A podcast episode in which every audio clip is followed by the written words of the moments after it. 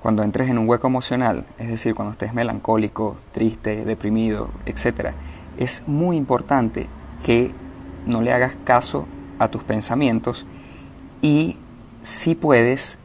que no alimentes tus pensamientos, es decir, que no pases mucho tiempo aquí ni intentes resolver el problema que tienes en, eh, en ese momento con la cabeza, ni tampoco te pongas a pensar en cosas trascendentales, que por ejemplo es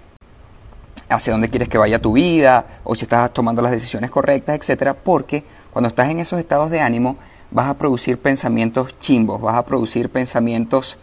que vayan de la mano con la emoción que estás sintiendo. Entonces recuérdense lo de los colores. Si ponemos que tristeza, no sé, es color negro, yo voy a producir pensamientos negros y cuando produzca esos pensamientos negros, yo me voy a estar pintando cada vez más de negro. Entonces, importante, cuando estés en hueco emocional, trata de salir del hueco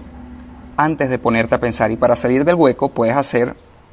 puedes intentar cambiar tu estado neurofisiológico a través de trote, meditación, etcétera, o puedes ir a terapia, que básicamente la terapia es como, imagínense que yo tuviese estos audífonos en mi bolsillo, todos arrugados, muruñados,